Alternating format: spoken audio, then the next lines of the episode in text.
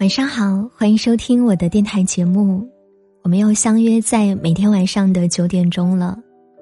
今天晚上想和大家分享的故事，与母亲有关，标题叫做《寸草春晖，从来至真》。如果你想获取节目的文稿或是歌单，可以通过搜索微信公众号或者新浪微博。主播书印就可以找到了。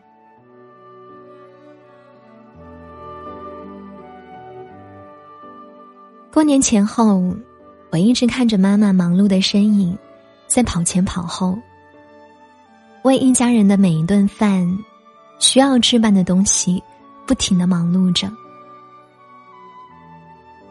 今年我们几家人都在乡下的姥姥家过年。家里人本来就多，而年节期间，家里餐桌上的饭菜与平时相比也会更加丰富。妈妈做饭的工作量也就更大了。每当家里的其他人提出要我帮忙的时候，妈妈总是会凶巴巴的看着我，然后和别人说：“他啥也不会干，不如我自己来吧。”其实我心里知道，即使他会同外人说我懒惰，但他从来不舍得我做一点累活。看着妈妈的背影，恍然间发现，不管我们在外面是呼风唤雨，还是饱受风雨，只要回到了妈妈的身边，我们就是永远长不大的孩子。韩剧《请回答一九八八》里面说过这样一段话：“听说神无处不在，所以创造了妈妈。即使到了妈妈的年龄，妈妈的妈妈依然是妈妈的守护神。妈妈这个词，只是叫一叫，也会觉得喉间哽咽。正如妈妈在姥姥身边做饭的时候。”姥姥也总是会提醒妈妈做饭的时候要注意，不要切到手。即使妈妈已经做了几十年的饭菜，早已不会有这样的失误，但姥姥仍然觉得妈妈还是个孩子。最近在知乎上看过的一个帖子，是写给妈妈的三行情话，有这样几个回答。让我印象深刻又感同身受。我爱吃的东西，妈妈都不爱吃。这么多年，我竟信以为真。离开家才发现，妈妈的饭菜最好吃，她的唠叨我最想听。世界上最动听的话，永远是妈妈说的。没关系。有妈妈在，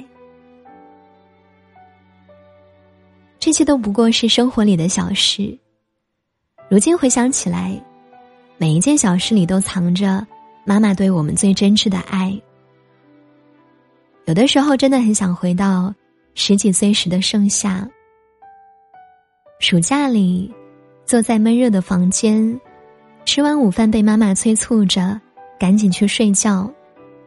一觉醒来，可以看到刺眼的阳光下，放着一杯还微微冒着热气的白开水。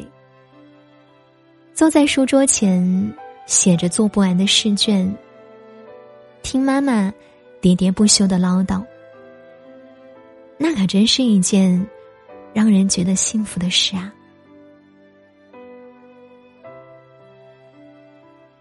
妈妈当年也是十指不沾阳春水的女儿家。可是因为我们的到来，她和我们一同成长，慢慢摸索如何做母亲，如何育儿女。他们用自己的芳华，换取了我们璀璨的人生。世界上最美好的事情，是我长大。你未老，我有能力报答。妈妈还依然健康。回首我们过往的岁月，一定会有这样一个时刻，糟糕到所有人，甚至包括我们自己，都将自身看成了长河里一块不起眼的鹅卵石。但妈妈依然相信，我们不过是暂时蒙尘的明珠，终究会成为值得用真金镶嵌的翠玉。所以，我们都应该继续努力，在他们老去之前，真真正正成为他们的骄傲。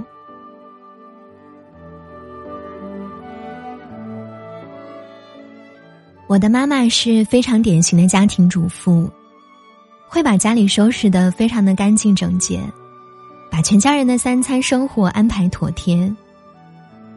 叛逆期的时候，我觉得妈妈总是用老一辈封建的思想来教导我，我也自以为是的全盘否定。尽管现在很多时候也是如此，但是这些在我们眼中觉得过时无趣的观念，却是他们年轻时候最好、最有用的经验啊！他们只想把认为最好的一切都给我们。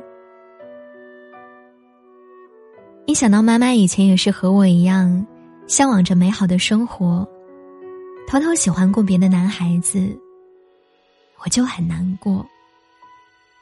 妈妈以前也是一个小女孩儿，但是很少人记得了。